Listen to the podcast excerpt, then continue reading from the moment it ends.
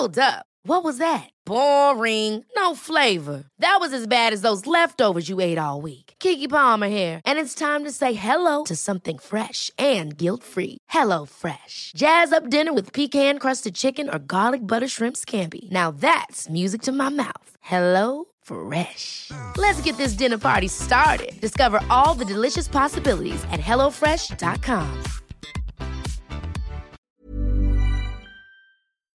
Heraldo Radio. La HCL se comparte, se ve y ahora también se escucha. Cada martes por la noche, los expertos se reúnen para debatir, polemizar, desmenuzar a la noticia y a sus protagonistas en un sitio único, diferente y sin censura. Esta es la mesa de análisis, a fuego lento, bajo la conducción de Alfredo González Castro, por El Heraldo Radio. Iniciamos.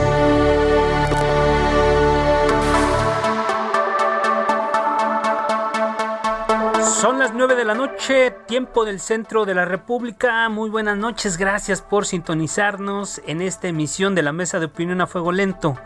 Soy Alfredo González Castro y este martes, como cada semana, estamos transmitiendo desde la Ciudad de México por el 98.5 de su frecuencia modulada a todo el territorio nacional y al sur de los Estados Unidos gracias a la cadena de El Heraldo Radio.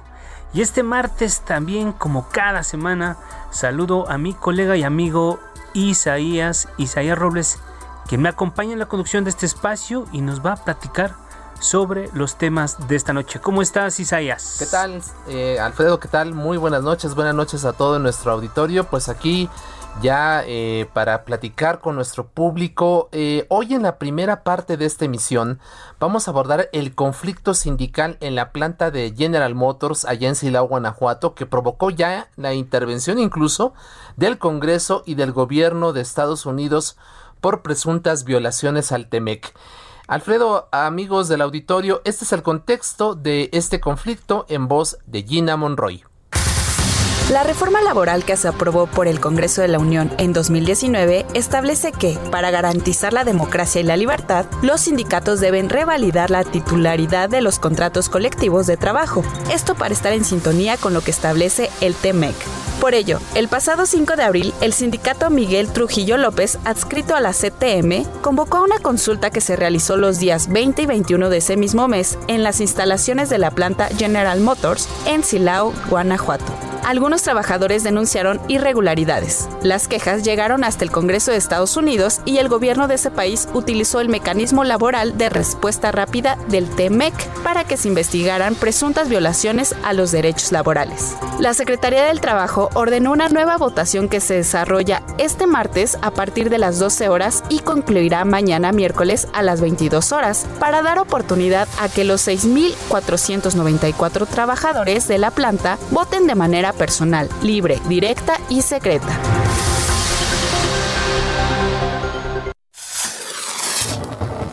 ¿Cómo se dio el primer día de esta votación, Isaías, amigos del auditorio?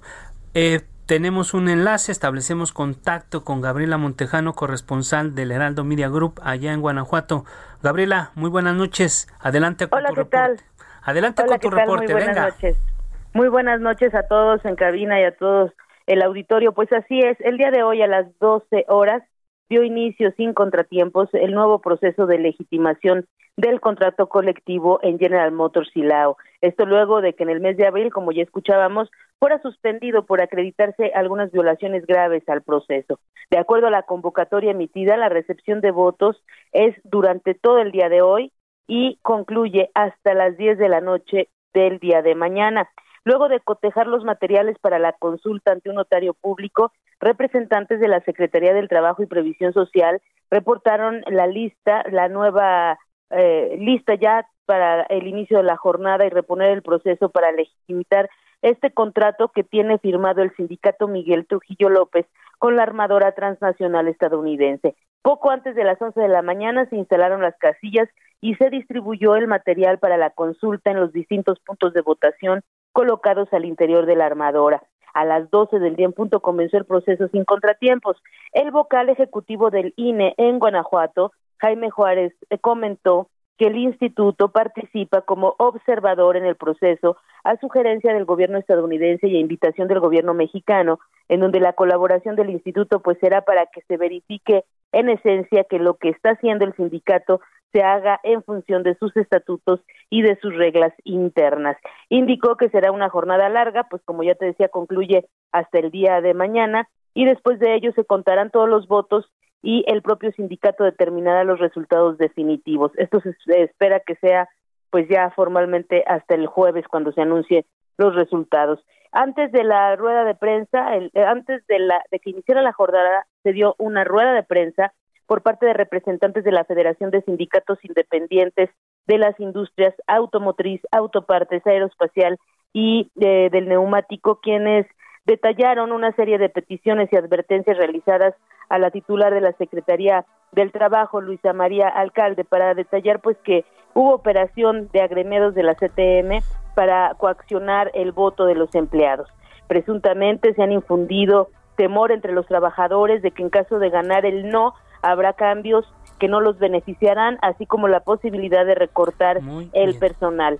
Señalaron pues que eh, piden las garantías para que este proceso tenga pues la seguridad y la validación de todos. Hasta el momento, pues es lo que se, se desarrolló en este día allá en Silao, en la GE. Muchas gracias Gabriela, muchas gracias. Estamos pendientes para eh, ver con a través de tus reportes cómo transcurre la jornada el día de mañana y por supuesto los resultados hasta el próximo jueves. Gracias por lo pronto, un enorme abrazo. Buenas tardes. Gracias a Gabriela Montejano y bueno Alfredo para que este proceso se realice con transparencia y sin condicionamiento alguno como ya lo relataba Gabriela lo están vigilando representantes de la Organización Internacional del Trabajo, de la Secretaría del Trabajo y también del Instituto Nacional Electoral. Se encuentra justo en la línea Jaime Juárez Jasso, él es vocal ejecutivo de la Junta Local del INE allá en Guanajuato. Muchas gracias, bienvenido, muy buenas noches. Buenas noches, este Alfredo, Isaías, un gusto saludarlos, saludos a su auditorio. Gracias, Jaime. Pues vamos a entrar eh, ya eh, directo en materia. Platícanos, ¿qué fue lo que observaron en esta primera jornada de votación? ¿Ya registraron alguna anomalía o todo va fluyendo? Bueno, pues te relato un poco lo que hemos estado haciendo todo el día. De hecho, yo me encuentro todavía en la planta. Estamos trabajando desde alrededor desde las nueve de la mañana y lo que nosotros observamos, por ejemplo, fue que la documentación la tuvieran en un espacio cerrado, sellado, este, con todas las medidas de seguridad correspondientes. Eh, presenciamos la apertura de este espacio, la distribución de la papel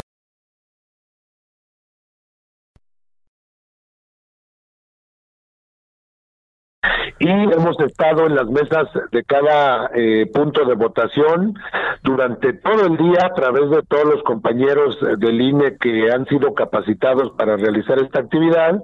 Y hemos observado una votación eh, tranquila, fluida, este, sin mayores contratiempos.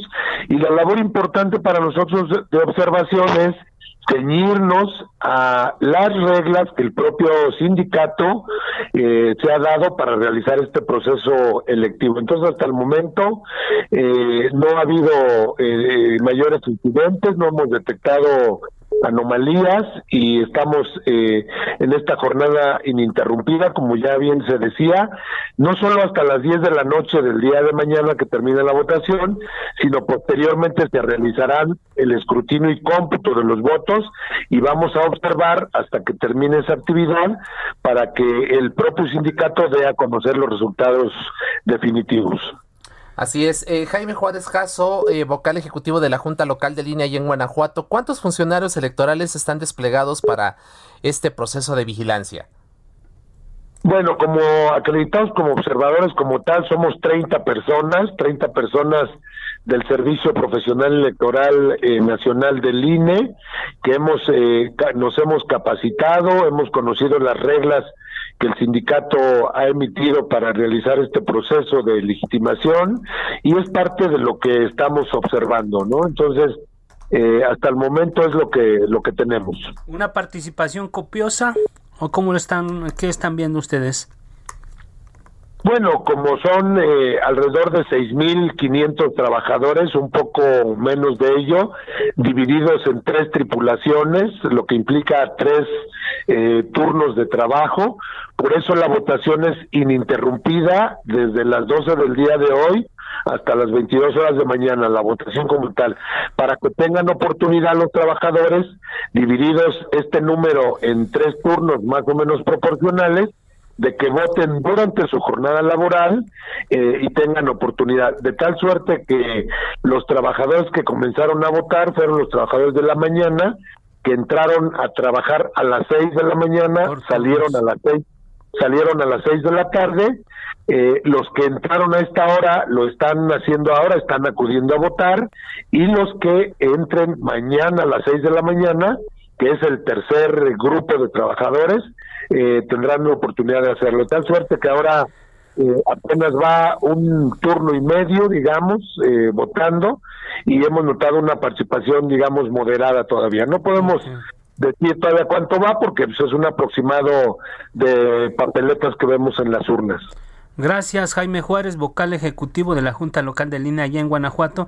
Estamos hablando del proceso de legitimación, una elección interna allá en, entre los trabajadores de la planta de General Motors en Silao, Guanajuato. Es, esta es la segunda ocasión, es una reposición de un proceso que se hizo antes y que tuvo sus dificultades. Eh, la participación del INE es como, como observadores, sin embargo, si se presenta alguna controversia, si se presenta alguna irregularidad, ¿cuál va a ser el papel de, de ustedes, funcionarios del instituto, en este proceso? Bueno, como bien lo mencionas, eh, nosotros estamos realizando estrictamente una labor de observación, no somos organizadores, no somos asesores en este proceso, es el propio sindicato el que se ha dictado las reglas para llevarlo a cabo y nosotros estamos verificando que se lleven a cabo esas reglas. Al término de la observación, lo que haremos será elaborar un informe de todo lo que observamos y que será entregado al gobierno mexicano, quien fue quien nos invitó al INE eh, para realizar esta actividad. Entonces, lo estamos, estamos tomando nuestras notas, por supuesto, y se, se elaborará este informe para entregarlo a estas instancias. Así es, ¿sería el informe a la Secretaría del Trabajo o a, qué instancia específicamente el gobierno federal entregarán ustedes este documento? Sí, bueno, es al gobierno federal, evidentemente a través de la Secretaría del Trabajo, quien quien es nuestro este, enlace directo para estas actividades y que de hecho se ha firmado un convenio de colaboración al respecto este, para ello. Eh, se tuvo que elaborar un protocolo específico para este, esta participación especial del INE en un proceso de democracia sindical, eh, Jaime. Eh, sí, sí, porque nosotros estamos eh, acostumbrados o, somos expertos en, realizar eh, elecciones constitucionales en el país y realizar observación electoral en muchas partes del mundo. Eh, pero sí tuvimos que adaptar eh, documentos, tenemos un proceso de planeación, de elaborar una guía de observación, qué es los principales factores que vamos a observar, elaboramos un cuestionario, una aplicación informática para estar captando toda la información. Entonces, sí tuvimos que adaptar, digamos, nuestros documentos eh, específicamente para estos procesos, como bien mencionas, de, de democracia sindical. Así es. ¿Han ustedes eh, detectado esto que nos comentaba nuestra corresponsal Gabriela Montejano de que haya amenazas de que si gana, si pierde el sindicato eh, la titularidad, habría despidos, habría recortes? En fin, ¿ustedes han detectado alguna situación anómala hasta este momento en este sentido? Mira, lo que te puedo comentar es que hemos hecho visitas previas a la planta eh, y en los diversos pasillos eh, que tiene a su disposición el sindicato como la empresa, hemos encontrado la información necesaria para que los trabajadores estén plenamente informados de lo que se trata y también en los comedores de la planta pudimos observar que hay información suficiente en las pantallas que ahí tienen con información de la propia Secretaría del Trabajo, donde donde este, difunde información relacionado eh, con que si gana el sí, es decir, la ratificación del convenio, o si gana o si gana el no, qué es lo que sucede. Y, los trabajadores eh, pues tienen la información a la vista para ubicar que si gana el sí, bueno, pues se mantiene su contrato vigente y si gana el no, pues tendrían posibilidad de de contratar, eh, hacer, digamos, en su caso, un nuevo sindicato, o bien eh, contratarse con otro sindicato, negociar con otro sindicato, pero que en lo individual mantienen sus prestaciones y sus condiciones laborales del contrato. Entonces, eso hemos podido observar hasta el momento y en días previos, que hay información suficiente sobre este proceso electivo. Así es. Jaime Juárez Caso, vocal ejecutivo de la Junta Local de Línea allá en Guanajuato, le agradecemos mucho el que haya conversado con nosotros y si nos permite mantenemos la comunicación abierta para ver el resultado final de este recuento. Claro que sí. Muchas gracias a ustedes. Muy buenas noches. Gracias. Son las 9 de la noche con 15 minutos. A fuego lento. Isaías, amigos del auditorio, un tema muy importante estamos abordando este, esta noche, que es el proceso de legitimación del contrato colectivo allá en la planta de General Motors, allá en Silao, Guanajuato.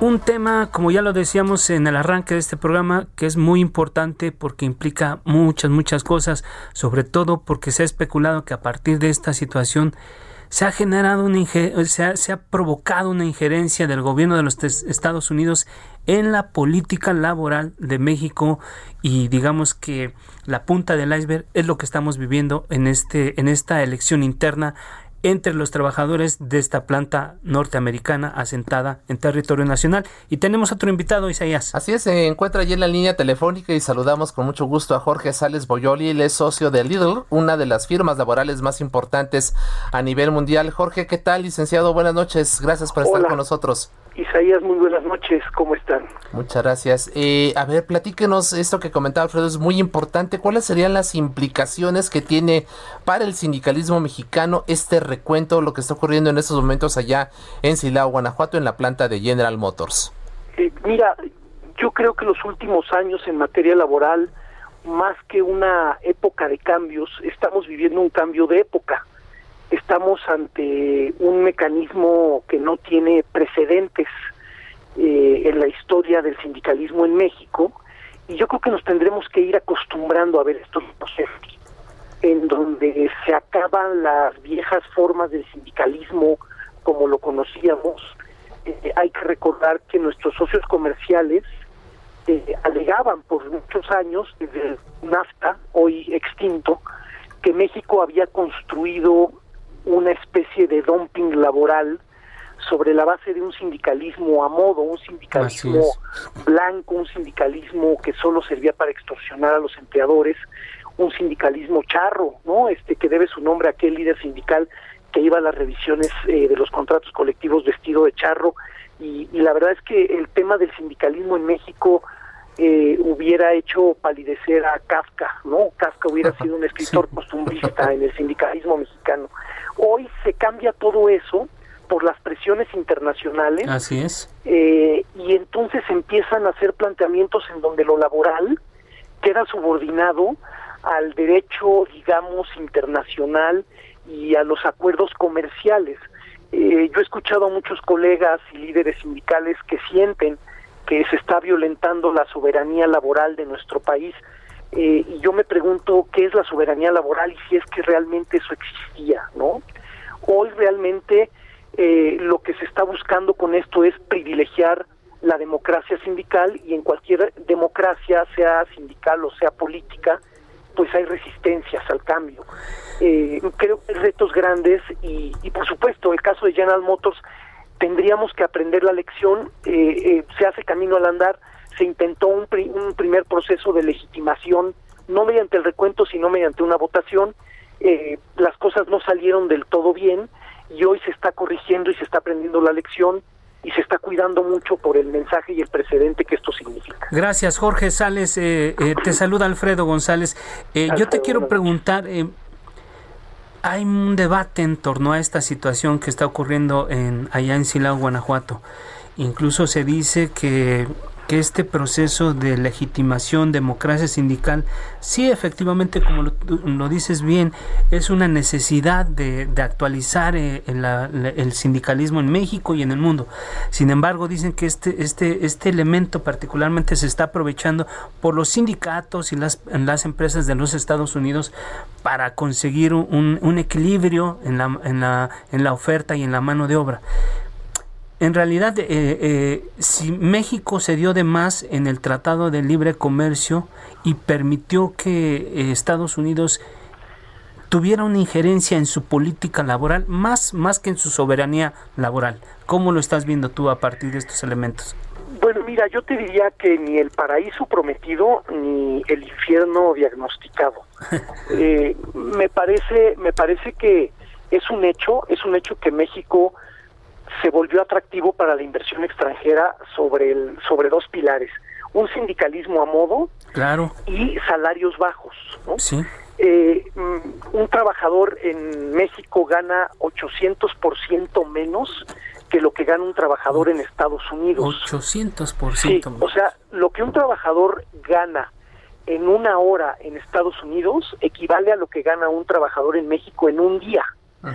Entonces, eh, hay que partir de la realidad que el piso sí está muy disparejo. Eh, oye, que México se dio mucho o no en el TEMEC en este tema, pues mira, yo te diría, para México igualar el salario de los trabajadores mexicanos con el de Estados Unidos en el corto plazo sería suicida para la inversión. Eh, entonces, y en eso se logró mucho, porque ah, los reclamos iban en un tono muy alto de querer cerrar esa brecha salarial de la que te he hablado. Ahora, Alfredo, en donde hubo que ceder, porque pues es natural en una negociación, era en el tema de la democracia sindical, que yo creo que no le va a hacer daño a México. Claro que duele, claro que cala, déjame decirlo así, que tengamos que entrar a procesos de democracia sindical por presiones internacionales y no por una convicción. Pero yo creo que al final el producto terminado va a ser muy positivo para el trabajador en este país y tenemos que entender, ¿no? Este, y, no cerrarnos al pasado. Que por ahí van las cosas. Jorge, pero no, no observas tú que eh, este principio básico de la democracia sindical está siendo vulnerado por gente, porque ya lo vimos, lo hemos visto, lo hemos leído en estos días, hay personajes infiltrados muy cercanos a la, al gobierno federal que están tratando de manipular este proceso y parecería entonces que una causa que es muy noble se está utilizando con fines políticos. Y te lo digo así abiertamente, yo pienso que lo que están haciendo es mover a un vetusto eh, sindicalismo para meter a otro igual, pero a fin a la cuarta transformación. No sé si mi lectura es equivocada. Mira, yo yo tampoco lo sé, eh, justamente no no elementos, pero em, lo que te diría es que históricamente el derecho laboral ha sido quizá la rama más eh, del, derecho social en este.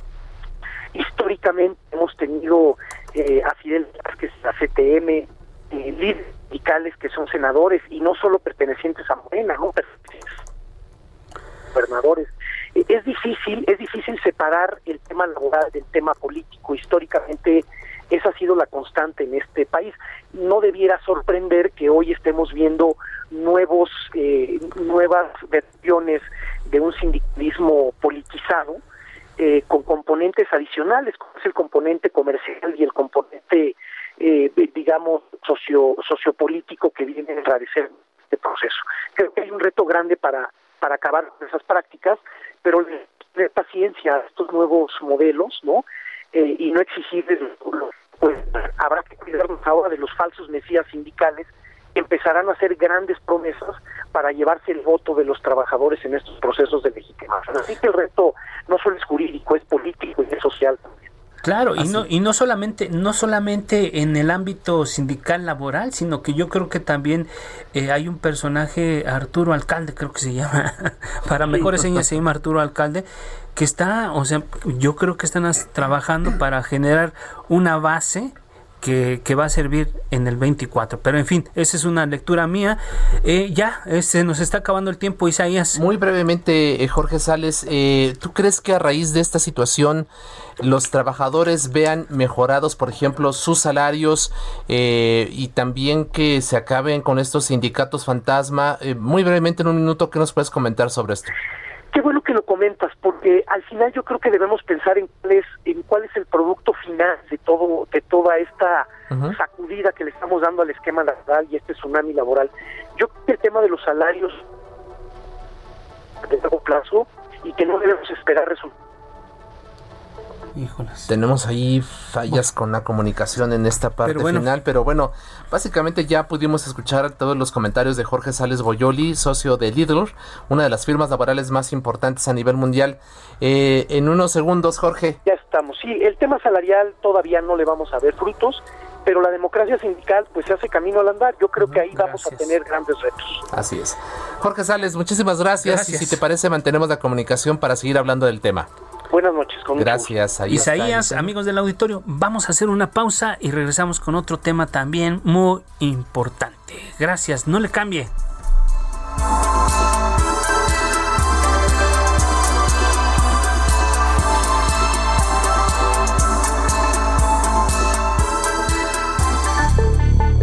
Sigue la polémica por El Heraldo Radio, con los que saben de política y la desmenuzan.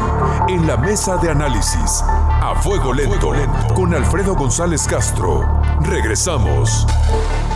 Heraldo Radio, la HCL se comparte, se ve y ahora también se escucha.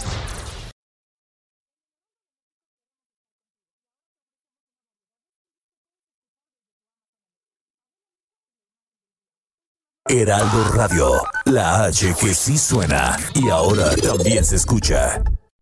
Está usted en la mesa de análisis, a fuego lento, con Alfredo González Castro, por El Heraldo Radio. Son las 9 de la noche con 30 minutos, tiempo del centro de la República. Les recuerdo que estamos transmitiendo totalmente en vivo por el 98.5 de su frecuencia modulada desde la Ciudad de México a todo el país y al sur de los Estados Unidos, gracias a la cadena nacional de El Heraldo Radio. Isaías, eh, Ah, estuvimos hablando del proceso de legitimación del contrato colectivo allá en la planta de Silao, Guanajuato, y tenemos a un último invitado sobre este tema y después vamos a ir a otra cosa. Mientras entramos a esto. Así es, establecemos contacto con Miguel Ángel Jiménez, él es eh, especialista del Consejo Mexicano de Asuntos Internacionales. Gracias, eh, Miguel Ángel, por tomar nuestra llamada. Al contrario, Isaías Alfredo, buenas noches, buenas noches a tu auditorio. Así es. Eh, ¿Cuál sería la repercusión en el TEMEC, en el marco ya de este acuerdo de comercial entre México, Estados Unidos y Canadá, de lo que está ocurriendo en estos momentos allá en Silao, Guanajuato, en la planta de General Motors? Eh, bueno, mira, afortunadamente este mecanismo de respuesta rápida que se instrumentó eh, justamente en la planta de Silao General Motors por una legitimación que se hizo en el mes de abril, eh, se está dando cumplimiento pleno eh, con el hecho de que se esté llevando en los términos en que está llevando actualmente, con la presencia de observadores internacionales de la Organización Internacional del Trabajo y del INE, eh, que se resuelva esta situación, que vote quien tenga que votar, quien gane, quien tenga que ganar, ya sea el sindicato actual que está afiliado a la CTM, el sindicato Miguel Trujillo, o eh, es, una legitimación, el, este sindicato está promoviendo la ratificación del contrato colectivo, si no la aprobaran, pues ya vendrían otro tipo de consecuencias. Pero en términos del TLC, en este momento del TEMEC, eh, no hay repercusión alguna, toda vez que se está cumpliendo con el mandato de reponer el procedimiento que había estado viciado en su procedimiento y que no se había llevado a cabo, no se, no se pudo concluir. Y en este momento se está dando cumplimiento pleno al requerimiento de parte del panel en Estados Unidos eh, y con esto quedaría eh, resuelta, digamos, esta eh, solicitud que se hizo de parte de del mecanismo de respuesta rápida de los Estados Unidos en el marco del TEME. Gracias, Miguel Ángel Jiménez. Tú como observador de este proceso, entendemos que tú has observado el proceso desde su origen. ¿Estás viendo que si hay una intención de la 4T por manipular el proceso, por generar algún conflicto, por aprovechar la coyuntura, sacar un sindicalismo que ya tiene un tiempo eh, eh, imponiendo su hegemonía con otro muy, muy afín a la 4T. ¿Qué estás viendo, Miguel Ángel? Sí, mira, definitivamente eh, yo creo que de manera muy objetiva el gobierno tiene una intencionalidad clarísima, manifiesta, de promover nuevas eh, centrales obreras que le disputen el poder a las antiguas centrales obreras en el sector privado, particularmente la CTM, que tiene una buena parte de los contratos colectivos del sector manufacturero exportador, y tienen una intención clara, manifiesta, abierta, a través de dos grandes líderes del sector eh, obrero, digamos, oficialista, afín a la 4T, que son Napoleón Gómez Urrutia y Arturo Alcalde, y desde luego están eh, en su perfecto derecho legítimo de participar eh, a través de la disputa de contratos colectivos y generar mejores condiciones para los agremiados y para sus centrales eh, sindicales. Sin embargo, lo que no es correcto y que eventualmente habrá que tener eh, pues una pues una justificación clara de por qué el gobierno y la Secretaría del Trabajo han favorecido abiertamente a estas centrales, pasando por encima de la ley. Pero habría el riesgo entonces de sustituir un viejo sindicalismo por uno nuevo afina en la 4T. Ese es, ese es lo que usted nos está diciendo a través de personajes como Gómez Urrutia, como Pedro Aces. Eh, mira, aquí hay un punto de quiebre que se hizo con la reforma laboral que se promulgó en el año 2019 ya con este gobierno, que justamente es una reforma que cumple con objetivos eh, históricos aspiracionales del movimiento sindical a nivel mundial, digamos, porque esta reforma replica las convenciones de la Organización Internacional del Trabajo que firmó México, la Convención 87 y la 98, particularmente la 87, habla de la democratización de los sindicatos. Esto no lo podemos perder de vista. Todo lo que está sucediendo es consecuencia de esa reforma laboral y de Tratado de Libre Comercio, el nuevo TEMEC, que incluyó en su eh, cláusula 23, en su anexo 23, el tema laboral como una condición para que se firmara el acuerdo, con la intención de cambiar esta inercia que en México teníamos de sindicatos en donde no había pues una condición plena de democracia, que avanzáramos hacia esa nueva condición. Eh, esto lo ha aprovechado el gobierno para tratar de imponer una visión eh, correcta democráticamente, pero favoreciendo a unos sindicatos, descalificando a los sindicatos vigentes actuales que llevan eh, 50, 60, 80 años trabajando en el país y que simplemente se les descalifica y no se les eh, considera en la oportunidad de poder introducir mecanismos democráticos en la vida democrática en un México que está cambiando. ¿no? Aquí eh, tenemos que tener en perspectiva que estamos en la actualización de los supuestos de la nueva ley y del tratado comercial con Estados Unidos y que eso es lo que nos está llevando a las nuevas legitimaciones, a votaciones democráticas que cada vez estarán más observadas e insisto que todos los sindicatos, líderes sindicales, centrales obreras están en su pleno derecho de participar, aquí insisto lo que tendríamos que, que ver y valorar y el gobierno tendrá que explicar es por qué favorecen a, opciones particulares, a grupos particulares en el mundo sindical. Así es. Miguel Ángel Jiménez, especialista del Consejo Mexicano de Asuntos Internacionales, el COMEX, y muchas gracias por este análisis y mantenemos abierta la comunicación. Al contrario, muchas gracias a ustedes. Un saludo afectuoso. Buenas noches. Gracias. 9 de la noche con 37 minutos. A fuego lento. La Sala Superior del Tribunal Electoral del Poder Judicial de la Federación quitó el pasado viernes tres diputaciones federales al partido Morena, una en la Ciudad de México, otra en Baja California Sur y una más en Nuevo León. En el caso de la capital del país, los magistrados aprobaron anular cuatro casillas modificando el resultado en el distrito 3 de la alcaldía Azcapotzalco, quitándole la diputación federal a Gabriela Jiménez y se la otorgaron a la panista Wendy González. Con la anulación de estas cuatro casillas, la panista quedaría con 88.039 votos y la morenista con 87.869 votos. Así es, y para hablar justo del tema se encuentra en la línea telefónica una de las protagonistas de este tema, de este asunto, Gabriela Jiménez, quien originalmente había ganado esta Diputación Federal por el Movimiento de Regeneración Nacional. Gabriela, bienvenida, buenas noches. Muy buenas noches, Alfredo Isaías. Qué gusto me da saludarlos y muchas gracias por este espacio. Gabriela, pues tú sostienes que los magistrados del Tribunal Electoral te robaron la diputación. ¿Con base en qué, eh, cuáles son tus datos para esta afirmación? Cuéntanos. quisiera empezar contándoles un poquito de antecedentes para que sepan toda esta lucha que estoy dando. Yo soy una mujer, madre de familia, eh, que he trabajado en Azcapotzalco, soy de Azcapotzalco y he trabajado por muchos, muchos años en beneficio de mi comunidad. Yo fundé una fundación y por medio de ella he ayudado no solo en Azcapotzalco, en todo el país.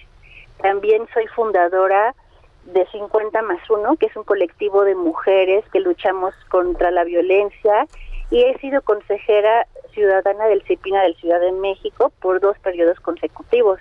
Esto se los platico porque quiero que sepan que yo soy una mujer comprometida con las causas más nobles.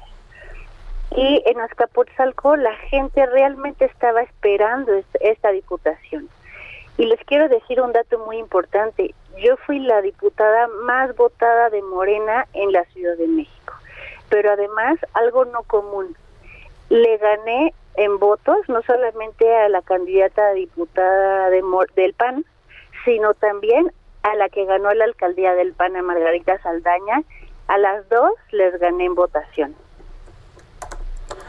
Así es. Eh, debido a, pugnas internas del tribunal, ¿es que los magistrados no tuvieron una discusión a fondo de este caso? Y esto es en parte, eh, ¿podría explicarse así la, la razón de esta decisión de revocarle el triunfo a usted? Sí, e, esa es la principal causa y es por lo que yo estoy levantando la voz en estos momentos. Porque no me parece justo que un trabajo de tantos, tantos años y tan legítimo, por un, por un plumazo, se vaya a la borda. Porque los magistrados, como ustedes bien saben, en dos semanas han cambiado de presidente cuatro veces ellos están en una pugna interna en estos momentos al interior y pues por lógica yo creo que todos los que me están escuchando me van a dar la razón. ¿Ustedes creen que los magistrados se hayan tomado el tiempo para revisar y analizar mi asunto como muchos otros más a fondo? Claro que no. Fue una discusión muy superficial donde me aplicaron una jurisprudencia que tiene 20 años y en realidad no, no tomaron todos todos los puntos, no analizaron cosas que si yo yo creo yo estoy segura que los hubieran analizado me hubieran dado a mí la razón. Pues ellos argumentan en el tribunal, eh, Gabriela, que están usando un argumento que en algún en algún momento un criterio que ya se había empleado hace 20 años y que si una persona no pertenece a la sección electoral, se desempeña como funcionario de casilla, debe anular la elección. ¿Qué opinas al respecto? Les voy a platicar un poquito. Cuando fue la elección el 6 de junio, yo gané por más de 800 votos. Se abrieron el 100% de las casillas y se contó voto por voto. Cuando se abre el 100% de las casillas, se revisa y se anula pues cualquier anomalía, porque ahí mismo cuando estás contando, pues te da, el, el mismo INE da como fe de que todo está bien. Ahí se, se anularon votos, pero aún así yo me mantuve arriba, así que se me dio mi constancia de mayoría. El PAN me impugna y nos vamos a la sala regional. En la sala regional, los magistrados, después de hacer un análisis minucioso, te estoy diciendo todo esto de manera muy rápida, ¿verdad? Claro, pero, pero, sí, su cinta para, para ir al grano. Ajá. Los magistrados de la sala regional me dan la razón y se reconfirma mi triunfo el PAN me vuelve a impugnar, nos vamos a la sala superior. Y en la sala superior, efectivamente, los magistrados dicen eso, que hay un funcionario de casilla en cuatro casillas que no pertenece a la sección y por eso se deben de anular. Pero les voy a decir algo y ustedes me van a decir qué opinan. Ellos dicen, es que no es de la sección, es un extraño. Y entonces, como no es de ahí, no tiene interés jurídico. Uno, al funcionario de casilla lo pone el INE, no lo pone el candidato. Dos, en donde se ubica el funcionario de casilla también lo determina el INE. Si no estaba en su sección, es cuestión del INE. Ningún candidato jamás ha opinado ahí. Gabriela, eh, eh, los mexicanos hemos sido testigos de una controversia que existe en este momento en el Tribunal Electoral. Incluso hace unos días eh, fuimos testigos de esta crisis, comillas, institucional en, en, este, en este organismo en el que llegaron a tener dos presidentes al mismo tiempo. Eh, se, se, el, intervino el presidente, intervino los senadores, intervino todo el mundo. en, este, corte. en este conflicto, en este conflicto que digamos que eh, se da a estos niveles. Yo te quiero preguntar, y después viene la decisión que es la decisión de quitarte eh, el triunfo en este distrito. La pregunta que te quiero hacer, ¿Tú eres víctima de disputas eh, políticas en otro nivel? ¿Eres víctima? ¿Te están usando como carne de cañón en una disputa en la que no tienes vela en el entierro? Yo sí me siento en estos momentos como una víctima del tribunal, pero no solamente yo, sino las 89.300 personas que votaron y creyeron en mí, que hoy su voto no vale nada para el tribunal. Ahora, ¿qué va a pasar? Eh, finalmente los fallos del tribunal son inacatables, inatacables, perdón. Eh, ¿Qué va a hacer para, eh, ante lo que ha llamado usted esta injusticia? ¿Se va a declarar diputada federal legítima por ese distrito 3 de Azcapotzalco? ¿Qué es lo que ve en su futuro inmediato? Me gustaría, antes de, de responderte esta pregunta, terminar de decirles algo muy importante. Este fue una falla del INE, lo del funcionario de casilla que no estaba en su sección pero además algo importante que los magistrados no revisaron.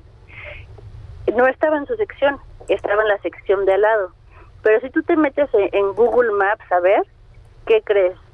Es la misma colonia, es la misma unidad territorial y está a menos de cuatro cuadras de distancia. Y ellos alegaban que es que era un extraño. Era un vecino de la misma colonia el que estaba contando los votos y aún así nos anularon la decisión y me quitaron mi candidatura. Pues ahí está la historia. Eh, Gabriela Jiménez, eh, ¿cómo te decimos en este momento? Pues fuiste candidata diputada por el Distrito 3 de, de, Azcapotzalco, anularon el resultado donde habías, habías ganado esta elección. Y bueno, pues no nos queda más que agradecerte y esperar ver cuál va a ser la ruta jurídica que vas a seguir. Pues mucha suerte en este, en este camino y pues nada, gracias por, por estar esta noche con nosotros, Gabriela. Al contrario, gracias a ustedes por el espacio y yo quiero visibilizar esto que está pasando en, eh, en, el tribunal porque no es correcto y no es justo y es una falla a la democracia muy grave en nuestro país. Así es, gracias Gabriela Jiménez por estar con nosotros esta noche y vamos ahora, si te parece Alfredo, auditorio, a escuchar la otra parte de esta historia. Nos enlazamos ahora también vía telefónica con Wendy González, a quien el Tribunal Electoral le dio el triunfo en el Distrito 3 de Azcapotzalco. Wendy, bienvenida, muchas gracias buenas noches. Hola, Isaías, muy buenas noches. Alejandro, buenas noches. Un gusto saludarlos a, ustedes y a su audiencia. Wendy, buenas noches, te saluda Alfredo González. ¿Cómo estás? Perdón, dije otro nombre, Alfredo. Alejandro, pero está bien. Perdón, Alfredo, perdón, Alfredo, una disculpa. Bueno, vamos a entrar en materia, Wendy, si, si no dispones de otra cosa. Tú ya eres la diputada electa por el Distrito 3 de Azcapotzalco ya legítimamente reconocida. ¿Qué sigue? Pues trabajar con todo el entusiasmo, con toda la energía, por buscar un bien común, por ser, eh, representar a Azcapotzalco, a la ciudad y al país. Hoy más que nunca el país requiere contrapesos, requiere que se tomen decisiones inteligentes con los recursos de los mexicanos y creo que eh, la integración del Congreso es fundamental para que esto suceda yo tengo una, una gran, eh, me, tengo muy, muy clara la responsabilidad que, que me dan eh, los casi 89 mil ciudadanas y ciudadanos de Azcapotzalco y lo haré con toda la responsabilidad para trabajar por un bien común. ¿Qué responde usted a estos señalamientos que hace Gabriela Jiménez de que el tribunal eh, usó un criterio que una jurisprudencia utilizada desde hace 20 años en que si una persona que no pertenece a la sección electoral se desempeña como funcionario es, eh, es causa de la nulidad de la elección? Eh, ¿qué, ¿qué, opina usted de esta decisión del tribunal y lo que dice, por supuesto, Gabriela Jiménez al respecto? Mira, me parece que hoy triunfó la democracia y la legalidad eh, lo que sucedió fue una elección muy cerrada. Al final eh, quedamos a 52 votos de diferencia. 52. Eh, así es. se acudió a una primera instancia, que es la sala regional de este tribunal electoral, en donde en esa primera instancia, honestamente, eh, con le hicieron un traje a la medida a la Alianza Juntos Haremos Historia y eh, la ley. Afortunadamente, eh, la sala la sala eh, este, superior pues corrigió corrigió y eh, pues dio dio este el veredicto a mi favor a mí me parece que no es de demócratas que cuando una resolución te favorece salgas a celebrarla y a aceptarla y cuando no te favorece cuando es el mismo órgano solamente son dos instancias distintas uno es una instancia regional y la, la sala superior es la última instancia que es del mismo tribunal electoral. Eh, Wendy, tú, prese tú presentaste un recurso de inconformidad ante, ante las autoridades eh, después de la elección. ¿Qué fue lo que impugnaste? La misma causal que impugnaron eh, la otra fórmula, que ¿Cuál? fue la nulidad de casillas por integración indebida. Pero déjame, déjame compartirles que esto no fue lo único que sucedió. El proceso estuvo con muchas irregularidades. ¿Cuáles? Una de las irregularidades que se dieron fue la intervención del gobierno de manera directa y ahí existe un TikTok que está a la luz pública en donde el presidente de la República pide el apoyo para la candidata de Juntos Haremos Historia, para la candidata eh, Gabriela Jiménez. Hubo el voto abierto eh, del partido, la solicitud del voto eh, del Partido Verde en plena veda electoral. Eso es pues absolutamente ilegal y bueno, también se está litigando, se litigó en tribunales, no en esta, sino en muchas de las campañas que le hicieron valer. Otra de las cuestiones que sucedió fue la compra de votos.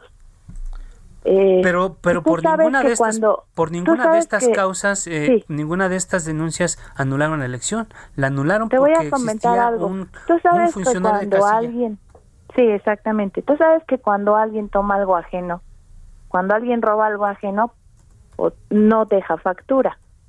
Pues aquí sucede lo mismo. Esto sucedió en Azcapotzalco. Lo que efectivamente se hace valer ante la sala regional es la integración indebida de casillas. Fueron ocho casillas las que nosotros solicitamos. Ellos solicitaron tres, la misma causal, derivada de precisamente esta jurisprudencia que tiene más de 20 años aplicándose, en donde ha favorecido a todos los partidos políticos o los ha afectado en su momento durante 20 años. Entonces a mí me parece que no es de demócratas que hoy que el resultado no te favorece ante una elección muy cerrada, efectivamente, nosotros sacamos más votación que eh, la, la alcaldía. Aquí hubo un factor, la candidata a alcalde iba en una alianza en donde el candidato de Morena solamente iba en alianza con el Partido del Trabajo, no con el Partido Verde. En el caso de la candidata a diputada federal iba con el Partido Verde y con el Partido del Trabajo. Entonces, esa, esa diferencia existió, fueron factores que se fueron dando y nosotros invocamos esta causal ante una elección muy cerrada. ¿Y ¿Qué opinas, Wendy, de que el presidente López Obrador, a partir de, de estos fallos, particularmente el fallo de, de Azcapotzalco y de otros distritos, insiste en la necesidad de hacer una limpia en el INE y en todo el Tribunal Electoral? Justifi ¿se, ¿Está justificada esta petición? ¿Qué opinas? Pues a mí me parece muy irresponsable y me parece que es muy fácil destruir cuando las instituciones en este país han costado mucho trabajo y muchos años el poderlas construir. Y me refiero al INE, me refiero a los tribunales, a la a, la a esta a esta parte jurisdiccional electoral. Me parece que hoy por encontrarse molestos por una decisión que afecta a tres distritos en el país que, que se da que se cambia el resultado de Morena hacia la hacia otra alianza, me parece que no tiene sentido lo que se dice. Y es tiene un gran micrófono el presidente, por supuesto, y creo que no es justo que a la gente se le engañe de esta manera, que dicen o repiten tanto una mentira que se la llegan a creer una verdad. Y creo que es muy irresponsable el andar difundiendo este tipo de cuestiones, el estar atacando a un órgano que hizo su trabajo, que hizo su trabajo y que si no te favorece, entonces lo tienes que descalificar. Así eso a mí es. me parece que no es de demócratas, de que no es de gente seria, y yo por eso quiero decirle a los pintololos, a la gente de Azcapotzalco, que me dio su confianza, que van a tener una diputada en el que va a tener, va a buscar representar a todos y trabajaré por mejores condiciones, porque haya más recursos para Escapuzalco y trabajar por un bien común. Y creo que la elección hoy sí ya terminó. La elección no termina el 6 de junio, la elección termina cuando existe una impugnación y la resolución final la da la última instancia, que fue lo que sucedió el viernes pasado por la Sala Superior del Tribunal Electoral. Muchas gracias. Gracias. Eh, Wendy González, eh, diputada electa por el Distrito 3 de Azcapotzalco. Muchísimas gracias por conversar con el público de A Fuego Lento aquí en el Heraldo Radio. No, muchas gracias a ustedes. Un gusto saludarlos, Alfredo Isaías, y estoy a la orden cuando. Muchas gracias, Wendy. Pues antes de irnos, Isaías, una información importante. El gobierno de Guanajuato está anunciando la detención de dos personajes, Benito N. y Miguel Ángel N., eh, con orden de aprehensión por el homicidio de la candidata del Movimiento Ciudadano en Moroleón y multihomicidio en un bar de esa ciudad. Ahí está la información de último momento que genera el, el gobierno de Guanajuato. Así es. Nos vamos, Isaías. Por supuesto, más datos en nuestros siguientes espacios informativos. Por lo pronto, muchas gracias a todos quienes participaron en este esfuerzo. Los invitamos para que mañana miércoles a las 9 de la noche nos acompañen en la mesa de opinión en coproducción con La Silla Rota. Gracias a quienes hicieron posible este esfuerzo. Ángel Arellano en la producción, Georgina Monroy en el eh, apoyo a la información, eh, Javier Báez en los controles técnicos. Gracias. Eh, seguimos en pandemia, no te confíes, use el cubrebocas. Muy buenas noches, eh, descanse. Gracias, Alfredo. Buenas noches. La polémica por hoy ha terminado. A fuego lento, lento por El Heraldo Radio.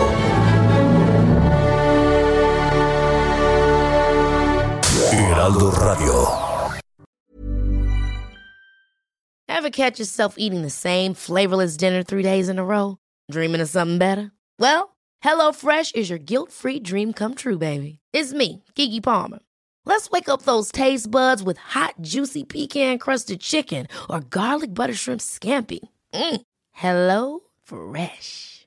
Stop dreaming of all the delicious possibilities and dig in at HelloFresh.com. Let's get this dinner party started.